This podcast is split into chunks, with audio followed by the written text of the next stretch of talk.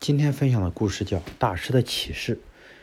一个在困境中挣扎、沮丧、气馁的年轻人，决定向著名的拉比大师求助。他对睿智而又谦和的拉比大师说：“大师，为什么命运总是要捉弄我？失败一个接着一个横在我的面前。这样说吧，在我所做的那些我必要、必须要做的事情中，几乎有一半都是以失败而告终的。”哦，是这样啊。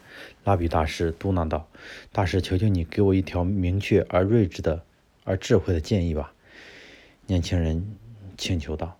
在经过长时间的思考之后，拉比大师对他说道：“年轻人，我能给你的所谓的智慧建议是，你回去翻看一下1970年的《纽约时报》年鉴第九百三十页，或许你的心态就会平和起来。”对于这样一个奇怪的建议，年轻人虽然满腹狐疑。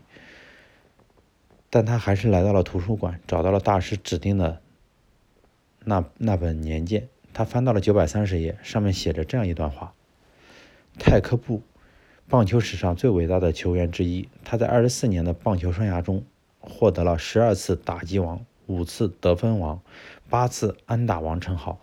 他最令人震惊和瞩目的成就是他的击球平均成功率高达百分之三十六点七，即使是棒球王贝贝鲁斯。也无法做到这一点。年轻人再次来到拉比大师面前，问道：“大师，你想让我看的是泰科布成功率百分之三十六点七这一段，对吗？”“一点没错。”拉比大师说，回答道：“百分之三十六点七是泰科布创造的前无古人后无来者的记录，但在我看来，他也没有什么值得自豪的。